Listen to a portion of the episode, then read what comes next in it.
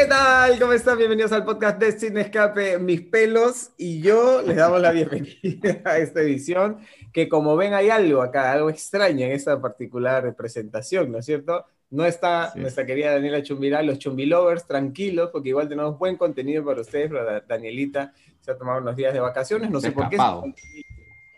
Estás todo de vacaciones, pero bueno, ella dice que necesita vacaciones. Saludamos a nuestro productor, fundador, creador, promotor, difusor de Cinescape, Oscar Cojata. Gracias, Bruno. Gracias por, por esa presentación llena de ors. y sí, pues de verdad, este, aquí extrañando a, a Danielita que, que sí, pues es escapado, ¿no? ¿Quién va a poner el toque ácido ahora? Que nada les gusta, que nada les gusta, no, que, que, Y vamos a hablar aparte, aparte este, un tema en que se requiere el toque ácido, ¿no? Pues. Porque tenemos ahí un tema que, que, les, va, les va a gustar. Pero antes de pasar a eso y de pasar de donde Luchito, quiero empezar con los saludos a nuestros amigos que nos siguen a través de YouTube. ¿no? Este, quiero saludar a Mariana López, ¿no? que nos dejó un comentario sobre nuestro capítulo de los, de los biopics musicales, que dice, ansiaba mucho este, este episodio, en particular a Rocketman, Mil gracias a Oscar, que ya que encontré el vinilo del soundtrack en su tienda y ahora soy la persona más feliz del mundo. Qué bueno, ah, Mariana, de verdad, disfruta ese soundtrack, que lo pueden encontrar en vinilos. ¿De dónde queda? ¿Dónde queda? 28 de julio, 462, segundo piso Miraflores, www.vinilos.p. Y si, si, tú dirás, no, pero vinilos, ¿quién ¿sabes que se ha duplicado la venta de discos de este tamaño en estas épocas? y es lindo tenerlo, así que ahí puedes iniciar un nuevo hobby. Luchito, ¿cómo estás? ¿Qué tal, Bruno? ¿Cómo estás? ¿Cómo estás, Oscar? Eh, hoy día no somos los cuatro fantásticos, sino los tres mosqueteros.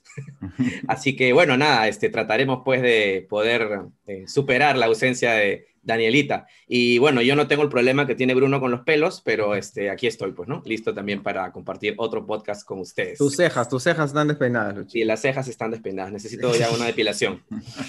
bueno, hoy día vamos, además de las noticias más burbujeantes de la semana, a propósito de que cada vez que hablamos de Adam Sandler, acá se, inicia un pequeño debate entre ¿no? a Oscar que le encanta que es su fan y el Luchito que lo odia no lo aguanta. Falta, falta todavía, Bruno, los, saludos de tus saludos y los saludos de Luchito. Sí, es cierto. el tema, Luchito, dale. Bueno, yo quiero mandarle un saludo a Sandra Riveros, que nos comentó que The la película The le pareció increíble. Eh, justo la semana pasada comenté algo de esta película, así que un gran saludo, un gran abrazo, Sandra. Y, este, y nada, los que no la han visto, búsquenla porque The Doors es un peliculón. Eso. Y yo quiero saludar a El Cinéfilo, así, así nada más, ese es su nombre. El Cinéfilo que dice que le gustó mucho lo que hablamos sobre las películas, ¿no? sobre los biopics y espero eh, ver más adaptaciones de películas sobre cantantes y le gustaría ver una sobre David Bowie. Pucha, sería increíble, ¿no? Sería increíble. y eso no alcanza una película, tener una saga una, miniserie por lo menos. Pero, también la valla sería altísima. Sí, claro, ¿te imaginas? pero pues. sí, de yo creo que sí la van a hacer eventualmente porque es un personaje que merece. Además, y, este, y ha estado así siempre presente. Bueno, el tema de hoy, eh, el tema, digamos, el mini tema central es esos actores que son muy populares, son muy queridos, siempre están como que eh, en las noticias, siempre están generando proyectos, pero tiene la particularidad de que hay un gran grupo de personas que los ama y otro que los odia, o sea, es de extremos. O sea, hay gente que no los aguanta y hay gente que dice, ay, a mí me encanta, soy súper fan. Entonces, bueno, hemos elegido a tres nada más para debatir un poco sobre ellos y cuál es esta, este encanto y este, este rechazo que generan a la vez. vamos a empezar pues por el caserito de este podcast, el señor Adam Sandler. A ver, Oscar, ¿a ti que particularmente te gusta? ¿Por qué te gusta? A ver, sí, me, me, gusta, a ver, sí me gusta Adam Sandler, también le reconozco sus, este, sus excesos, tonterías, eh, gritos, ¿no? Y demás.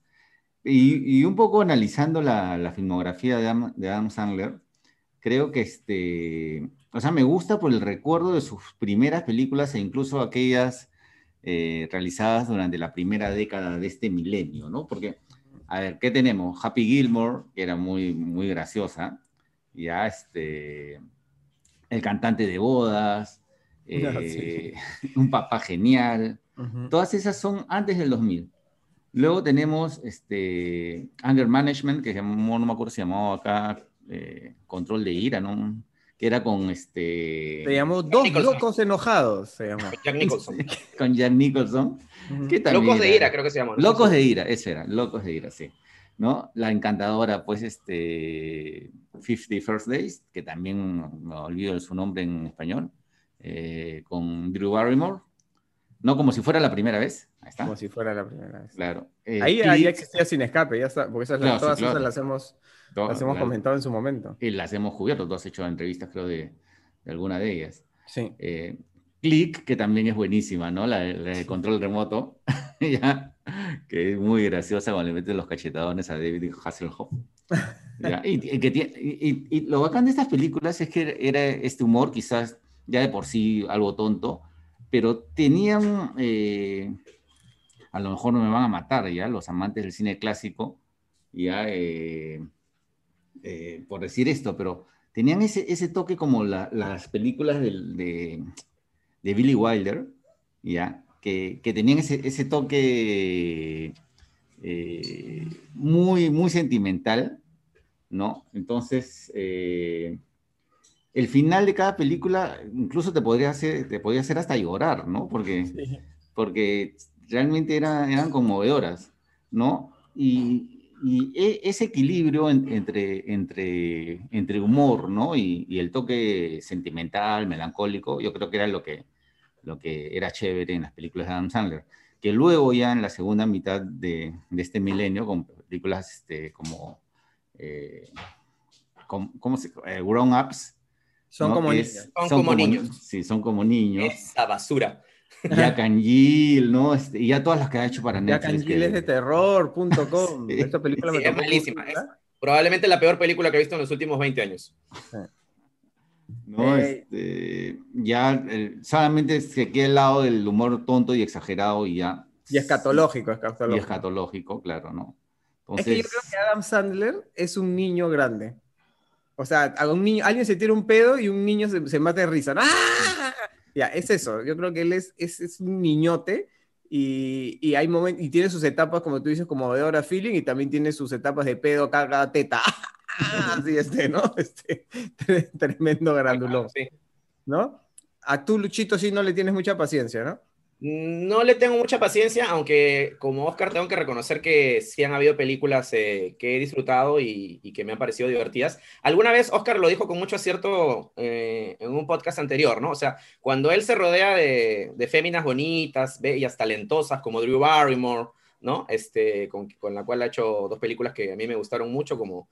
Eh, el cantante de bodas y como si fuera la primera vez, sí, yo creo que sale airoso, ¿no? Sale airoso porque hay como cierto equilibrio, qué sé yo, ¿no? Entre, entre su, humor escatológico, patanesco, medio machista, de brocha gorda, y bueno, y, estas este, féminas que le dan encanto, pues un feeling especial a sus, a sus películas. Más bien cuando se junta con su patota de amigos, Chris Rock, Kevin James, Robert Schneider, ahí sí la cosa se pone... Este, Salma Hayek.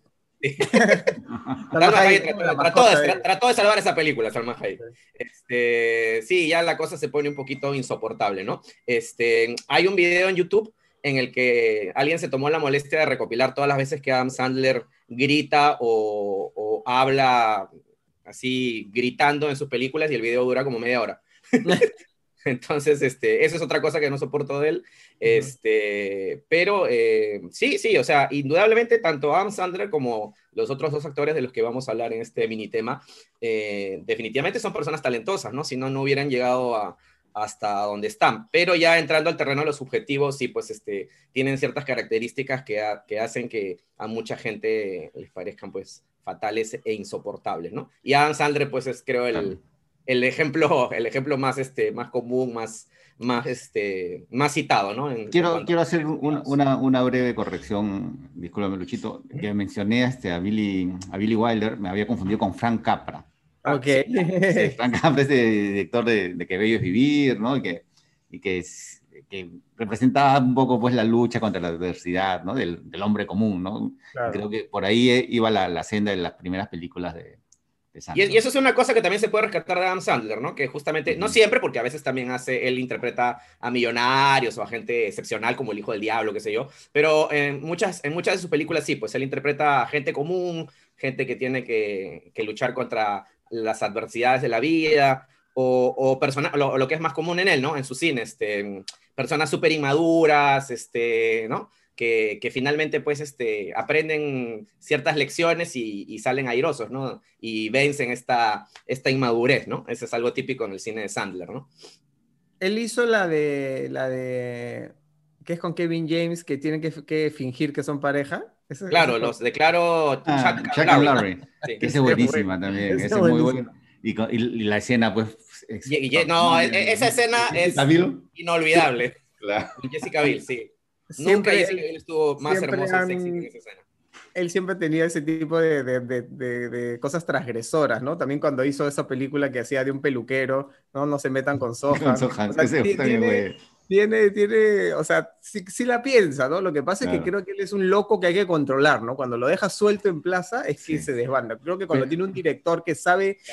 encaminarlo. Esas son sus mejores películas, claro. Pero por eso, esas películas, por ejemplo, el, el Chuck and Larry es de 2007, Sohan es 2008, hay un punto de quiebre, creo que se da con Jack and Jill, ¿no? Y que de ahí mi compadre no ha podido este, levantarse en cuanto al humor, ¿no? Porque, por otro lado, como bien reconocerá Luchito, a pesar de su manifiesto odio, no, es también. Un poquito de animación nomás. Es un muy buen actor dramático, ¿no? Entonces, este, que lo ha demostrado en algunas, en algunas películas, ¿no? Eh, que algunos incluso han, han dicho que, que merecen alguna nominación al Oscar y todo eso, ¿no?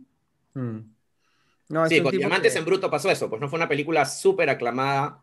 Eh, a, mí, a mí particularmente no me gustó, pero bueno, ya mi tema es más, subjetivo, como saben, con Adam Sandler.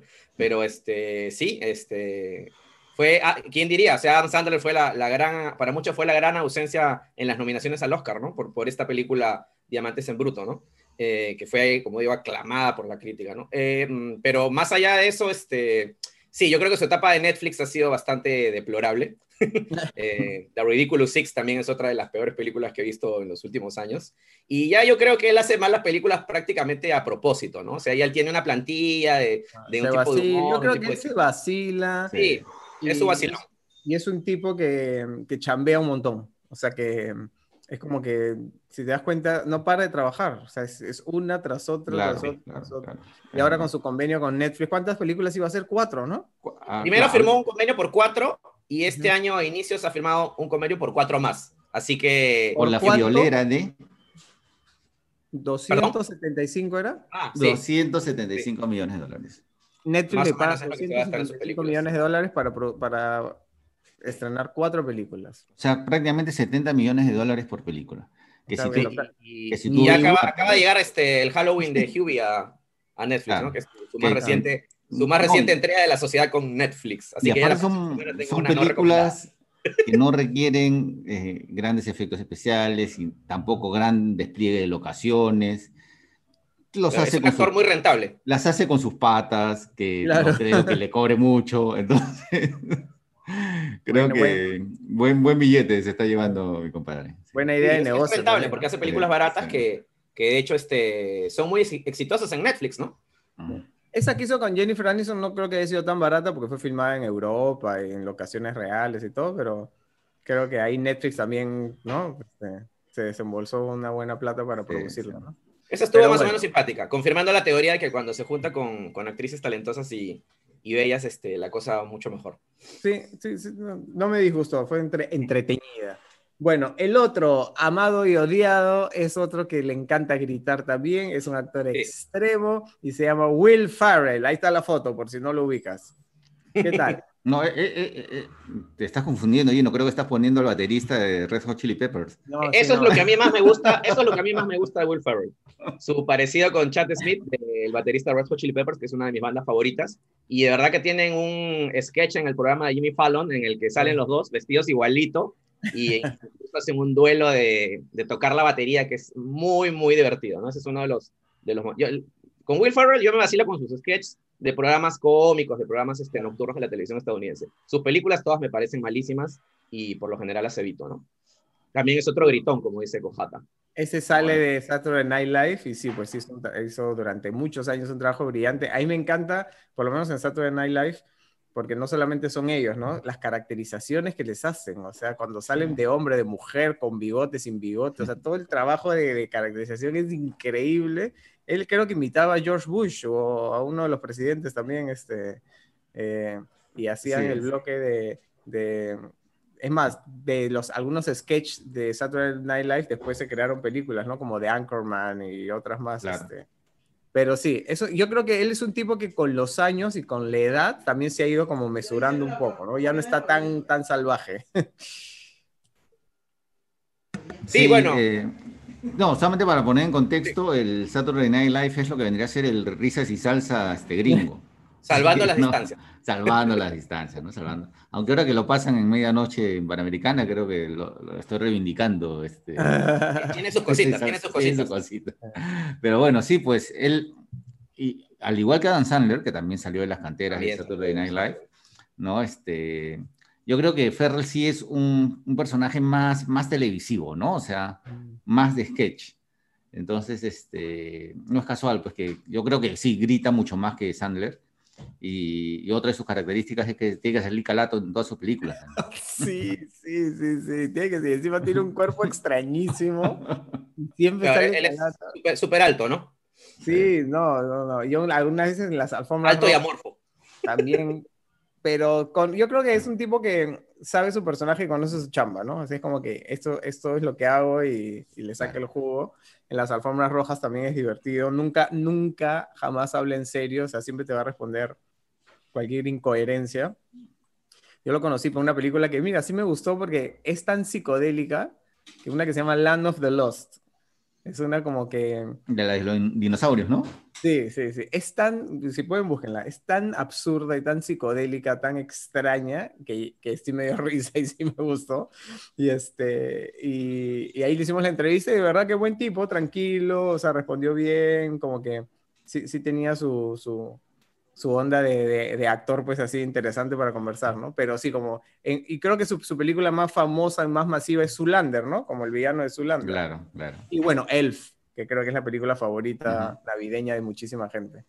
Ni esa te gustó, Luchito, ni Elf. No, sí, sí, la disfruté, sí es divertida, es este, hasta cierto punto entrañable, pero como digo, a mí lo que más me gusta de Will Ferrell son esos sketches que ha, que ha hecho en diversos programas gringos, eh, hay un video buenísimo en YouTube en el que él recoge un premio que se entrega al mejor, a, la, mejor personalidad humorística del año en Estados Unidos, que es el premio Mark Twain. Entonces, este, busquen el video si pueden, es divertidísimo. Él sube a recoger el premio y bueno, obviamente todo esto ya está guionizado, ¿no? Y el premio se le cae, se le rompe se le hace mil pedazos el premio y él empieza a hacer su discurso diciendo, bueno, sí, este premio yo lo voy a cuidar muchísimo, lo voy a poner en una repisa, en un sitio privilegiado de mi casa, y, el premio está hecho pedazos, y después se pone a tomarle el pelo a su esposa que está entre el público, y, se manda con un discurso realmente desopilante, muy, muy divertido, ¿no? Es otro de los videos que yo recomendaría mucho de Will Ferrell. Ah, a veces tiene sus cositas, entonces. Sí, sí, sí. Yo una de las cosas que no le puedo perdonar a, a Will Ferrell, que en realidad no tengo mucho que rescatarle, ya, es, es, este, ser uno de los responsables de la, una versión tan, pero tan mala de una de las series más queridas, creo, no solamente por mí, sino por todo el mundo, como es Hechizada.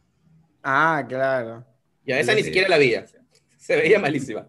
Con Nicole Kidman, claro. Nicole Kidman, sí. Y, un mal intento de no creo, no solamente fue actor, sino también estuvo ahí detrás de cámara, no sé si ah, produciendo y escribiendo también, así que... Ah, jalada, orejas, entonces. Bueno, películas son pocas las que se pueden rescatar de Will Ferrell. Coméntanos, por favor, si te parece, no te parece, o cuál te gusta, cuál no te gusta, y estamos acá y la próxima semana leemos algunos comentarios. Y bueno, ahora vamos con una fémina, que bueno, seguramente esto sí va a causar controversia, porque en ella sí hay una legión de fans que la idolatran, y hay otro grupo que simplemente no la pasa es hermosa, eso nadie lo puede dudar. Ella se llama Kristen Stewart. La cara de nada. ¿De qué? De nada. Uy, te van, a, te, van, a, hacer leña en las redes, este Luchito. No, no importa. Bueno, no lo digo yo, no lo digo yo, ¿no? Son incontables, innumerables los memes eh, que hay en internet sobre eh, los pocos matices eh, expresivos que tiene. Ahí lo estamos viendo. pon, cara de Kristen Stewart así eufórica, Luchito. Ahora pon cara de Kristen Stewart triste. ¿Estás congelado, Luchito? ¿El internet se te ha ido? Ah, estoy haciendo, estoy dando mi performance. ¿Qué tal mi imitación de Kristen Stewart? Y después fíjense que tiene como un, no, es un tic, sino es una herramienta de, trabajo cuando actúa que siempre hace esto. Siempre se agarra la cabeza. Fíjense cuando hace esa escena. Sí, no lo había notado, mira tú. Oye, no sé cuánto. Sí, bueno, ya vamos, chicos. Hace así. Se concentra.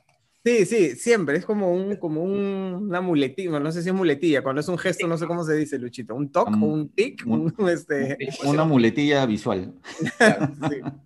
Este, pero mira, fíjense que ella, ella la tuvimos en Sin Escape desde que hizo una película que se llama Satura, que ella era adolescente.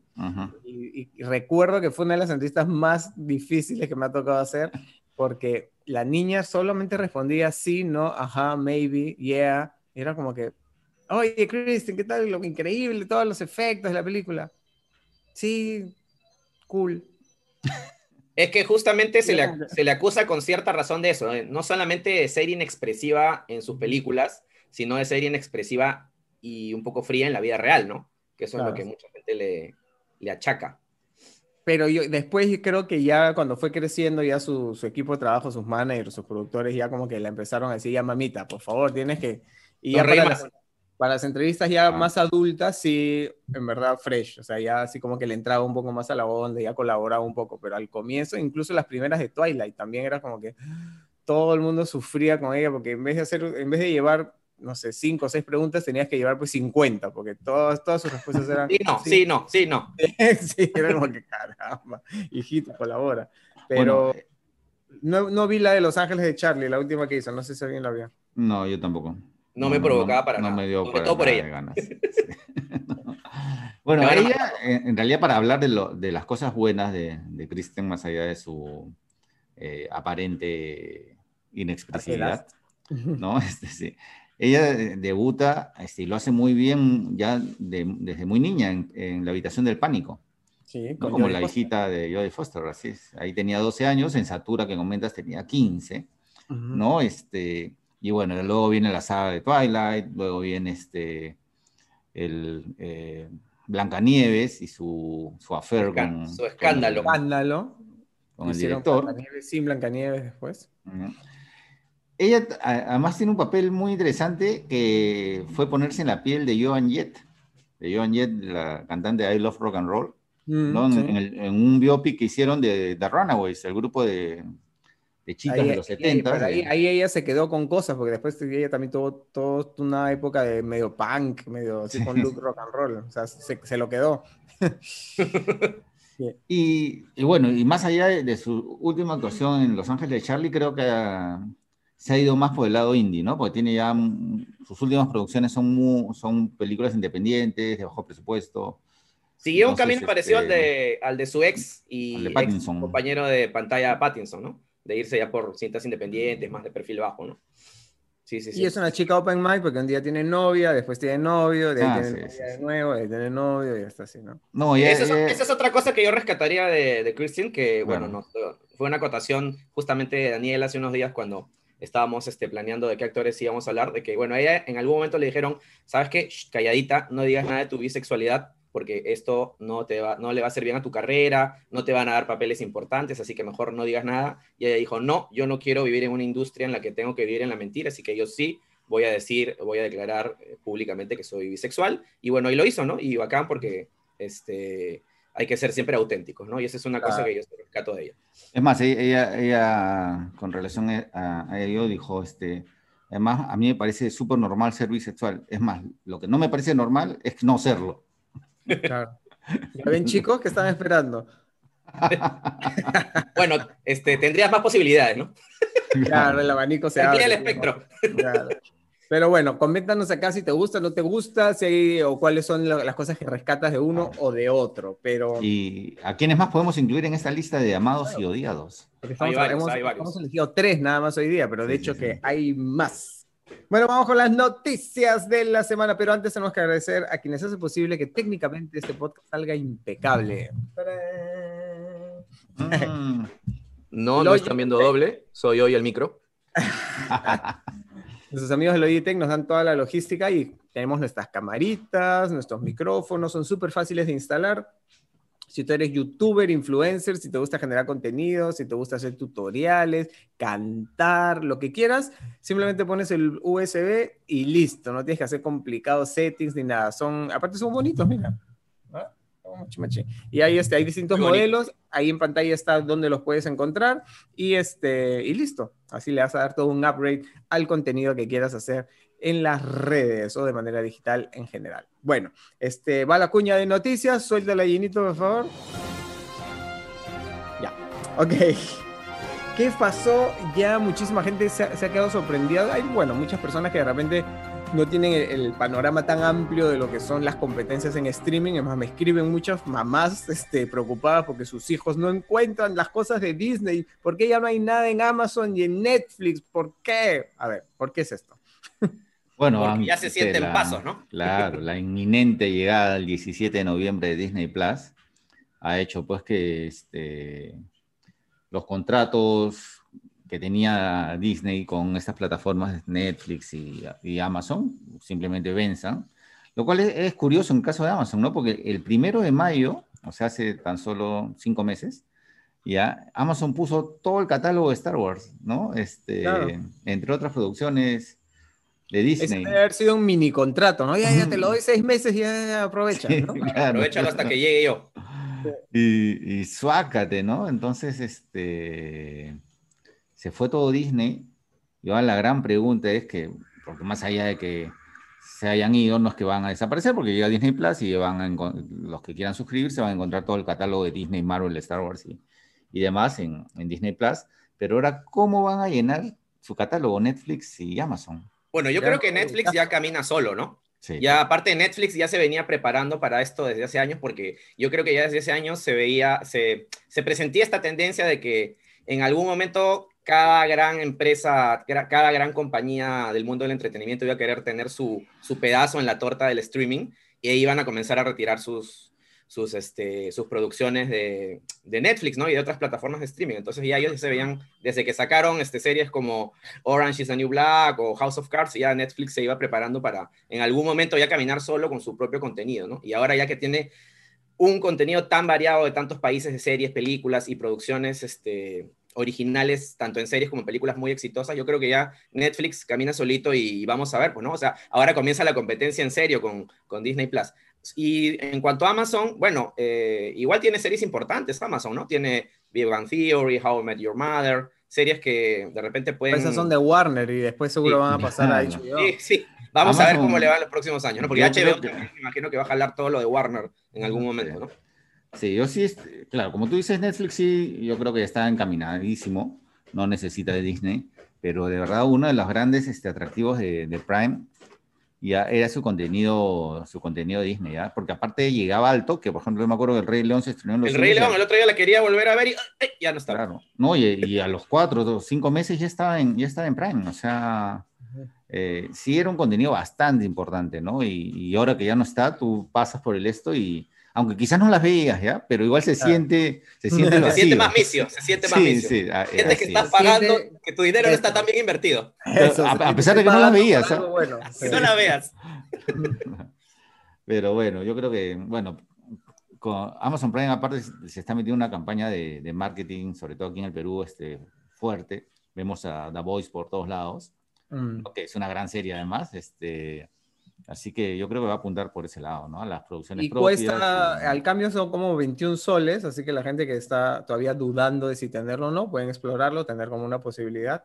Y este, yo creo que Amazon va a tener, de repente se asocia con, con, este, con Paramount o con, con algún otro estudio que, que, está así en el limbo, que no tiene plataforma propia. O sea, Warner ya va a tener HBO, Fox y es de Disney este, Universal, no sé, podrían hacer una alianza con Universal y Paramount y tener contenido con ellos, no sé, pero van a, van a, va a haber, tienen que hacer algo, ¿no? Porque que no se queden con un Yo catálogo creo que, lo bueno de todo esto es que se sigue ampliando las posibilidades para ver otro tipo de cine, ¿ya? Y he comenzado a, ver, a, a notar ya muchas producciones argentinas ahora en Amazon Prime. ¿Ya? Lo cual este, me alegra. Yo soy hincha de Amazon Prime, lo reconozco, me parece que tiene muy buenas producciones, ha hablado de todos los documentales de fútbol, todo eso, tiene muchos documentales de música también, y tienen esta clase de, producciones este, latinas, ¿no? Que, que espero que, que, que se incrementen, pues, ¿no? Ahora con, con esta, con esta De México también tienen bastante. Sí, de México también tienen, tienen varias producciones, así que yo creo que por ahí se va a encaminar la cosa y al final, como siempre, los beneficiados vamos a ser los consumidores. Y con todo el billete que tiene Jeff Bezos, no, Amazon no se va a quedar este, tranquila, ¿no? Ya haremos una nota. Y ya viene la serie El Señor de los Anillos también en algún momento. Así que uy, ¿verdad? Uy, eso sí.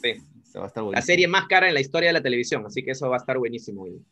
Todos van a tener que suscribirse a Amazon para, para, ver esa super serie. Ya estamos, ya estamos. Y bueno, acuérdense que Apple también tiene sus cositas, ahí está calladito nomás, pero ahorita comienza a lanzar este cosas, así que... La otra, de hecho, la, la, otra semana anunciarán algo más en su evento de los iPhones. Seguro, de guardando un pedacito de tu presupuesto para este, estas plataformas, además de Netflix. Y bueno, y Netflix también... Eh, no, obviamente no quiere perder suscriptores y va a estrenar, y ha estrenado, ¿cómo es eso que tiene una pestaña que es como para buscar más fácil el contenido? Un, sí, botón. O sea, bueno, lo que, no, lo que no quiere Netflix es este perder suscriptores, ¿no? Y quiere enganchar a la gente con lo que viene, ¿no? Entonces, no, no que tú llegues y, ah, ya la vi, ya vi, ya vi todo, sino hay ahora en, en, la, en la interfaz de la tele, ya hay al costadito donde te sale este tres o cuatro simbolitos, ahora hay como un rayo, ya un, rayito así,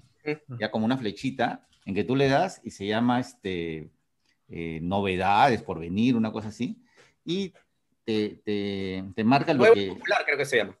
¿Cómo, cómo es? Nuevo y popular, me parece que se llama. Sí, sí, algo así, ajá. Entonces te, te marca lo que, lo, lo, que se estrena esta semana, ¿no? Y los próximos estrenos, incluso de los próximos meses. ¿No? Con una campanita, una notificación para que te avise y, y no te pierdas. Eso está bueno. Eso está bueno para que no se te pase algo que, que te interesa, ¿no? Y realmente está bueno, porque tú, tú ves, tú ves qué es lo que se viene y hay cosas buenas, ¿ah? O sea, este, nuevas temporadas de series queridas, este, películas, está, está bastante simpático, de verdad. Claro. Ojo que esta pestaña está básicamente para Smart TVs, no está todavía para la versión web. Eh, creo que planean implementarla para antes de fin de año. Y en la versión móvil lo que hay es una pestaña que se llama próximamente, en la que básicamente salen los estrenos por venir y también tiene la campanita para que tú puedas este, programar una alerta para que cuando esa serie o película se estrene tú puedas verla al toque, ¿no? Sí, pues tiene que hacerla así como que más atractivo, más este jalador al ojo del consumidor. Yo creo que sí, esto lo tienen ya muy pensado. Y siguiendo con Netflix, esta noticia me encanta porque yo soy fan. Dice que van a hacer un musical sobre Alicia en el País de las Maravillas. Este, que bueno, que es otra de esas historias, Luchito, que siempre vuelven, ¿no? Así como siempre hablamos de... Como Cenicienta. de Sherlock Holmes y de, este, el King Arthur, Alicia también cada cierto tiempo reaparece. Regresa, sí. ¿Qué, qué saben de este proyecto? Eh, nada, primero que la, la, gran novedad es que va a ser musical, pues, ¿no? Va a ser un musical, ¿no? Y es una de las apuestas fuertes de Netflix. ¿No? Y además Alicia va a ser interpretada por eh, una, de las nuevas actrices emergentes, que se llama Sabrina Carpenter, ¿no? Este, que ya había protagonizado eh, otra película de Netflix llamada Work It, al ritmo de tus sueños, ¿no? Y, y al parecer la chica, la chica comienza a repuntar, a repuntar en el mundo del, del show business y y bueno, va a tener su prueba de fuego pues haciendo de Alicia. Así que... ¿Es chibolita o es este ya está más grande? ¿Va a ser como la Alicia de Tim Burton que era medio adulta o va a ser o es, teenager? No, no es, no, es, no es tan pequeña. Es teenager, debe tener pues 20 Veinteañera. años. Pues, sí, claro. claro. Así es, así es. Y me parece que esta versión le va a dar un toque más moderno, más contemporáneo a la, a la historia, ¿no? Incluso por ahí leí que iba a estar ambientado en un festival de música que, que se iba a llamar Wonderland o algo así, ¿no? Claro, hay un, hay un festival, una, una, especie de raves así enormes que se llaman Wonderland, así que... sí, por ahí va la cosa. Si es musical, tiene que estar, ser pastrulazo, pues, ¿no? Claro. claro, entonces... No, y, si es Alicia en el País de las Maravillas, con más razón. Claro, claro, obvio, así es. ¿Para cuándo está programado este estreno? Eh, me parece que para el 2021 todavía. Ok. No hay, no hay mucha información todavía. No hay mucha información. Recién ayer creo que salió la, la los primeros, las primeras eh, noticias, ¿no? Detalles de la, de la película. Y, siguiendo con Netflix y, ya, y además por cada vez más contenido peruano, no me digas Solterona está desde hoy ya en la plataforma, uno de los éxitos del cine nacional, este, ya va a estar a nivel internacional en Netflix. Sí, una película que le fue muy bien, ¿no? Hace un par de años atrás.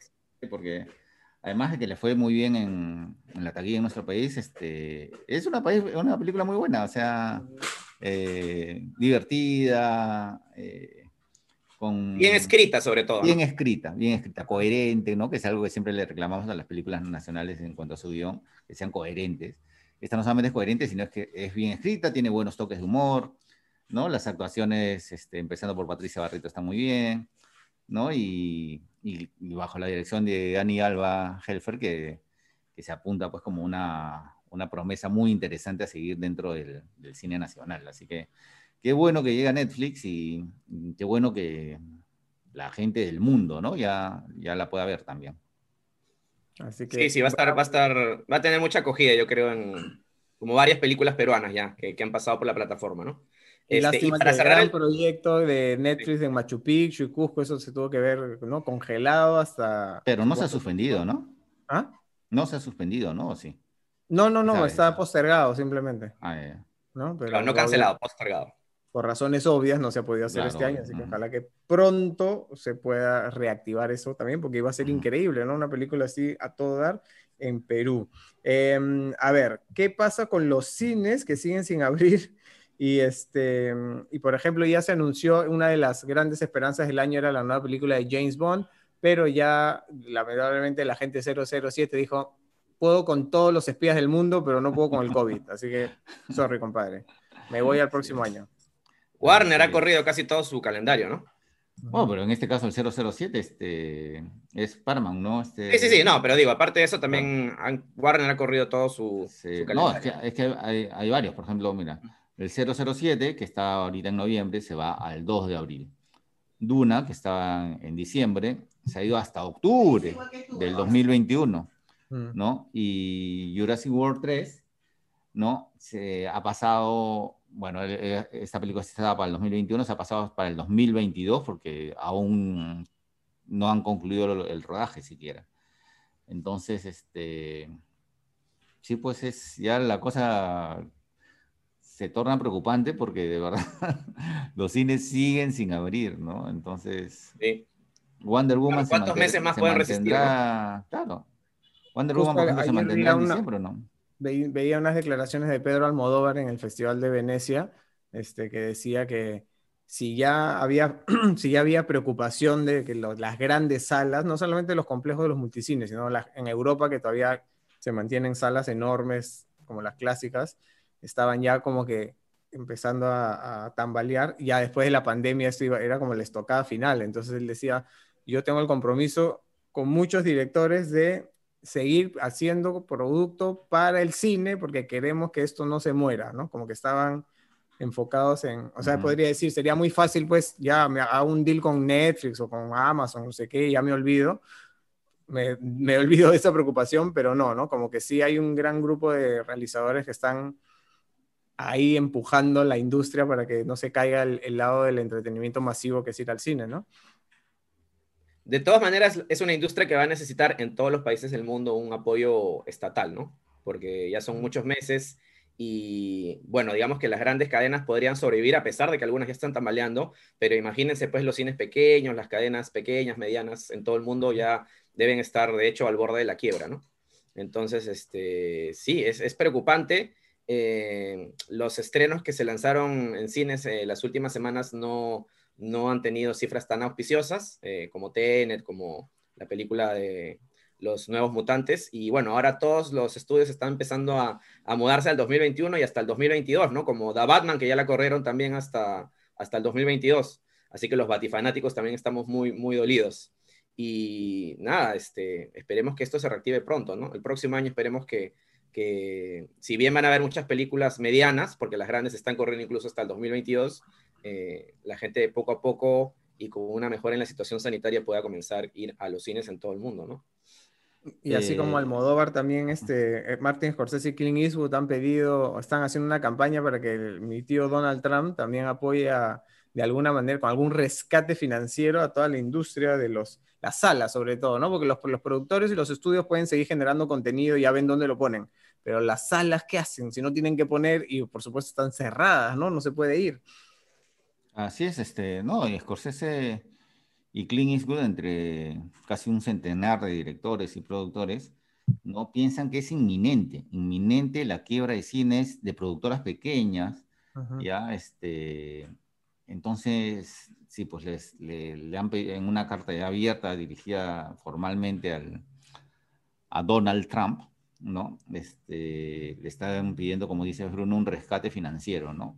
Por, considerando aparte que la industria del, del, cine es una de las industrias, eh, no sé si la segunda o la tercera, que genera mayores este, ingresos al, al, al, país, ¿no? A, a, Estados Unidos, o sea, al fisco, al fisco sí. Entonces, eh, sí, pues es, es una situación bastante preocupante en realidad. Porque... Yo creo que sí lo tienen que hacer porque ya lo han hecho antes, no con la industria del cine, que siempre ha sido poderosa, ahora están en una época como nunca, pero sí el gobierno de Estados Unidos muchas veces ha tenido rescates. Me acuerdo hace unos años estuvieron toda una, una campaña para rescatar Detroit, que es el fabricante de autos más grande de Estados Unidos, ¿no? que también pues con toda la llegada de autos chinos, japoneses, hindús, pues tuvieron una crisis y el gobierno, ¡pum!, lo salvó. Así, así como en algunas líneas aéreas también, creo que American Airlines más de una vez la han le ha metido su ayudín este, cuando ha estado en quiebra y todo. Así que tienen que hacer lo mismo pues con la industria. Aparte, mi tío Ronald es del show business también, pues, así que, no se le ahora con... Ah, así que ojalá, ojalá que, que así sea por el bien de una linda afición que tiene más de 100 años y que sería lamentable que por esta crisis se pierda o desaparezca, ¿no? Este, bueno, esas han sido las noticias de la semana. Y mm, Danielita pues no ha estado con nosotros hoy día porque está tirada como lagartija en la azotea de su casa porque no se puede ir a ningún lado, pero esas son sus vacaciones, así que ahí la dejamos. Este, Saludos, Dani. Saludos, Dani, donde quiera que estés. Eh, ¿Alguien tiene alguna no recomendación esta semana? Mm, no. ¿Alguna de Will Farrell? ¿Alguna de Will Farrell? Adam Sandler? No. Bueno, recomendaciones entonces. Luchito, suel, sorpréndenos, por favor. A ver, este, nuevamente voy a recomendar un documental que, vi anoche y me gustó mucho en HBO Go. Se llama Showbiz Kids. Eh, es de reciente estreno, calientito está. Eh, creo que lo estrenaron en la plataforma en julio o agosto. Y bueno, es un documental que, que a través de los testimonios eh, de actores infantiles que ya de adultos no fueron tan exitosos como por ejemplo Henry Thomas, el niño de, de E.T., o em, Mara Wilson, que muchos la, recordarán por Matilda, por Milagro en la calle 34, por Papá por Siempre con Robin Williams, y, también otros actores que fueron estrellas infantiles y que sí lograron eh, ser exitosos ya de adultos, como por ejemplo este, Evan Rachel Wood, ¿no? este, mm, Mila Jovovich, eh, bueno, a través de todos estos testimonios nos habla de, los grandes sacrificios que hacen los actores infantiles para tener una carrera en Hollywood, ¿no? O sea, porque a veces nosotros como espectadores, bueno, ¡ay, qué bacán este chivolo! ¡Qué mate la risa! ¡Qué carismático! ¡Qué talentoso! Disfrutamos de, este talento de, los niños en pantalla grande, pero creo que casi nunca somos conscientes de que, de que son pequeños seres humanos que están sacrificando su infancia, están dejando de jugar, eh, tener amigos, ¿no? Para trabajar desde, desde muy jóvenes, a veces apoyados, obligados o hasta explotados por sus padres, y tienen que trabajar en una industria que, a veces puede ser amigable, pero que también se puede convertir en una auténtica moledora de carne, ¿no? Entonces, este, este documental tiene mucho material de archivo, es muy entretenido, eh, tiene muchas anécdotas divertidas y sorprendentes contadas por, por los mismos actores, este, y es solamente concentrado en lo nuevo, también hablan de Shirley Temple, de Natalie Wood. Hablan, hablan, hablan de los clásicos y hay un, un, testimonio que es muy, muy entrañable, que es el de una actriz que se llamaba eh, Diana Sarah Carey, que era conocida, su nombre artístico era Baby Peggy, que era una actriz de la época del cine mudo. Y fue, ella, ella falleció este año, ha fallecido este año a inicios de, del 2020 y fue la última estrella del cine mudo que quedaba con vida. ¿No? Y ella también este, ofrece los su testimonio, pues, ¿no? De cuando, este, si las cosas en esta época son complicadas este, para los niños actores, imagínense, pues, este, en la época del cine mudo, ¿no? Donde no había, derechos laborales. claro, totalmente. Laborales, simplemente. Ella, ella, cuenta, ella cuenta sus experiencias que, que pueden ser incluso inquietantes, pues, no sé, ella dice, este, nos hacían trabajar, pues, este, y pensaban que éramos, este, era como quitarle un, literalmente un, un dulce a un niño, ¿no? O sea, simplemente ella trabaja y, y, no piensa ni siquiera en cobrar, ¿no? Entonces, este, tenemos este testimonio muy, muy bacán. Y también está otro testimonio conmovedor que es el de un muchacho que se llamaba Cameron Boyce, que era un, un actor de, de, varias producciones de Disney, que falleció de un ataque epiléptico también hace poco. Y justo antes, eh, justo ahí este, este documental ha sido estrenado poco después de, su, de su, muerte, ¿no? Y, y lo, creo que lo, lo, filmaron, lo grabaron a él hace un año, ¿no? O sea, también poco antes de, de, su fallecimiento. Entonces, es, esos dos testimonios también le dan un feeling especial al documental. Eh, que como digo es muy entretenida para todos los que quieran conocer más sobre, sobre esta industria, sobre sus entretelones, en este caso específicamente hablando de actores infantiles. Este, nada, está, está muy bueno, aborda temas espinosos, este, como ese momento en el que algunas estrellas infantiles pues crecen y ya algunos físicamente pierden el encanto y, simplemente la industria cinematográfica los descarta. Y bueno, también toca obviamente el tema de los lamentables casos de pedofilia de la industria cinematográfica, ¿no? Es, es un documental muy, muy recomendable. Dura menos de una hora y media, bastante entretenido para los que quieran conocer. ¿En dónde está? En HBO Go. Y se llama Showbiz Kids. Showbiz Kids, ¿no? Algo así como los niños, los chicos del, del mundo del espectáculo, ¿no? Luchito es fan de HBO Go, por si acaso. Sí, sí, sí. sí, sí, A ver, Cojata. Ya, yo quiero recomendar una serie que me ha encantado, ya, este, que se llama Emily in Paris. Está ahí, la quiero empezar hoy día, a ver si la empiezo. Está en Netflix, ya. Es una serie para no tomársela mucho en serio, ya, para comenzamos por ahí.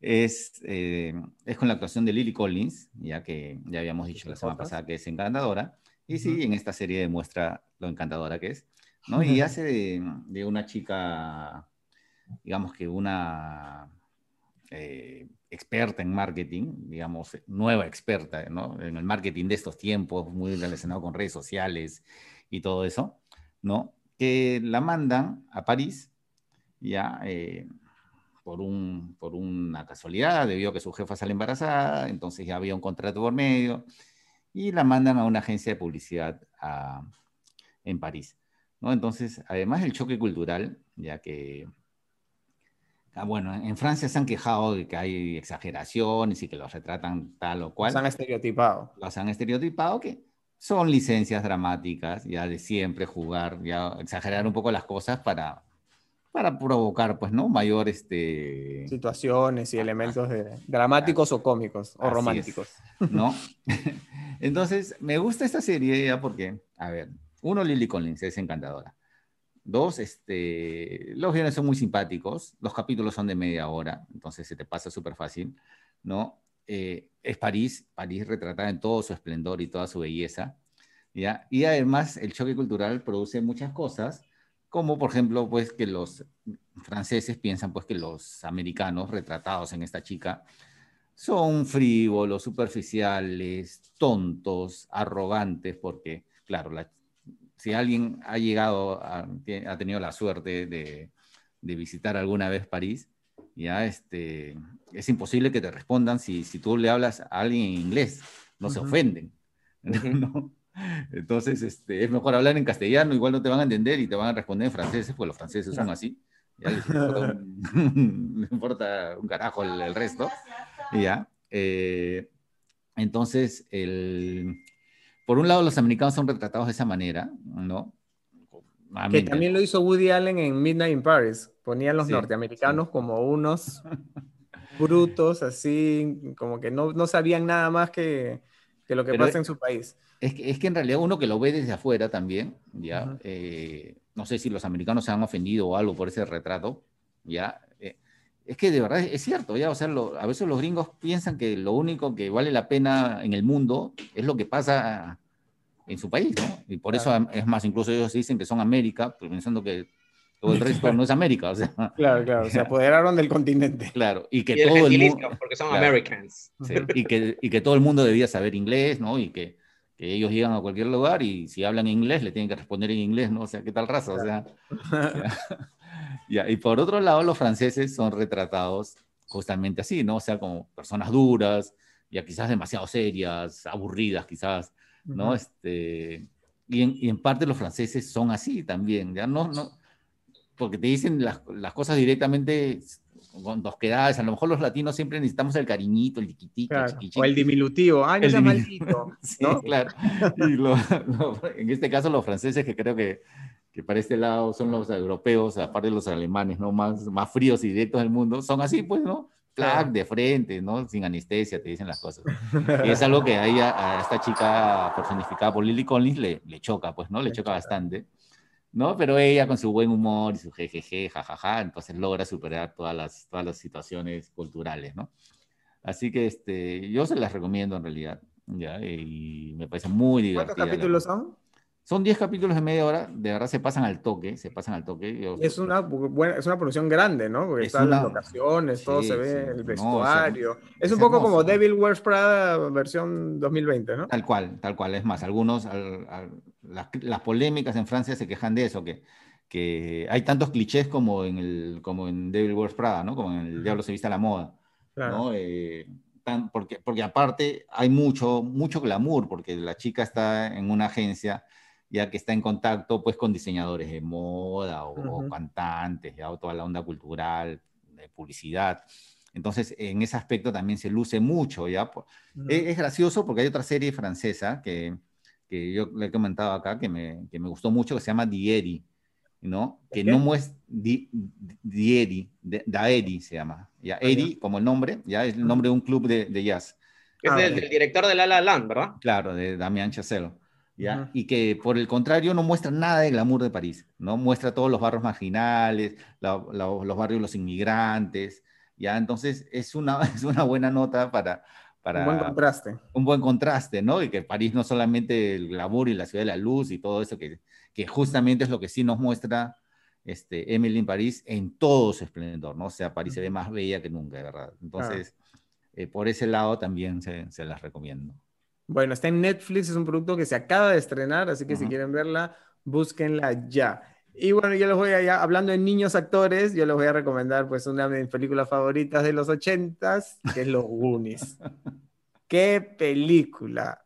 Es una película que cuando yo la vi yo tenía la edad de los chivolos que salían en la película. Entonces imagínate, fue una conexión inmediata. Me acuerdo que la fui a ver con mi papá en el cine este, y ver ese póster que salió, ahí está el póster, Gino, ponga el póster, ese póster que están todos agarrados así y están como que colgados y se van a caer a un abismo, este, es una película que no tiene pierde, es una película que ha envejecido perfectamente, o sea, no está ni obsoleta, ni aburrida, ni nada, los niños son entrañables, los efectos especiales son perfectos, la aventura funciona, es una película que durante muchos años se anunció que iba a tener continuación, pero nunca se dio. Ya los chivolos tienen 60 años, así que no creo que, que este, que eso ocurra, pero, pero es, un, es un producto de Warner muy, muy querido, muy entrañable, muy icónico. Si la viste en su momento y ahora tienes hijos, pues es una buena opción para disfrutar un contenido bonito con la familia, para que compartan eso.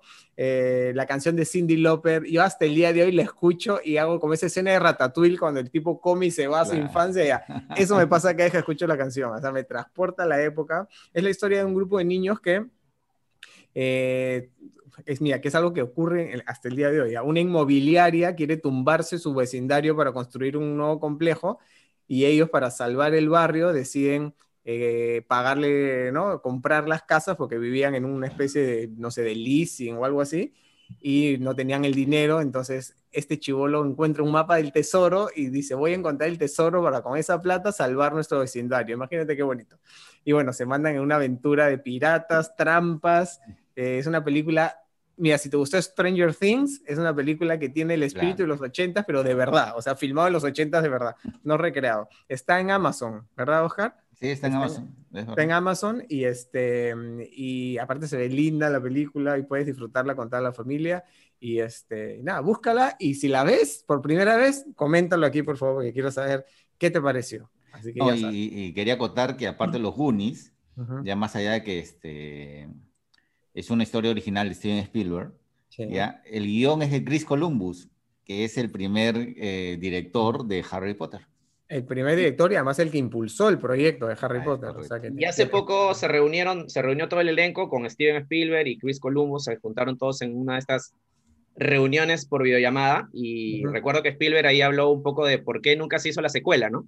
Y Claro. él decía algo así como que sí, bueno, cada dos, dos años, cada tres años se nos ocurre una idea para hacer una secuela y esto nos viene pasando desde hace décadas, pero al final decimos, no, no es tan buena la idea o, o no aguanta y bueno, y por eso nunca se decidieron finalmente y jamás hubo esa tan largamente esperada secuela de los Goonies, ¿no? Como tú decías hace un rato. sí. Y Pero bueno. otro de los motivos para verlas es que eh, salen niños, eh, de niños salen actores como Sean Astin, que es este Ah, es- es- Sam es El Sam. Señor de los Anillos. Sam, ¿no? Sí, El, señor el- Frodo, el señor Frodo. compañero real, Frodo. sí. Sí, Y sí. sale, este, espérate, sale este.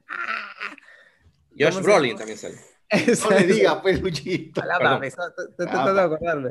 Este, Sale este, ya ves, Te ya- soplo, te soplo. El guantelete, el guantelete. Sale el señor del guantelete, ¿cómo se llama? Caramba, no puede ser que no me acuerde, Luchito. Josh. Brolin, Josh Brolin. Josh Brolin. Brolin, sí, pero no me acuerdo del personaje. Ah, Thanos. Thanos, sale, Ah. sale Thanos. Sale Thanos chibolito, siendo el hermano mayor de, de estos Oh, sí. chibolos que está harto de, estos, de sus hermanos menores y sus estupideces, pero finalmente se mete a la aventura y, y este. Y nada, de verdad que es una película redonda. O sea, tiene sus momentos románticos cuando el chivolo le da su primer beso a la chica.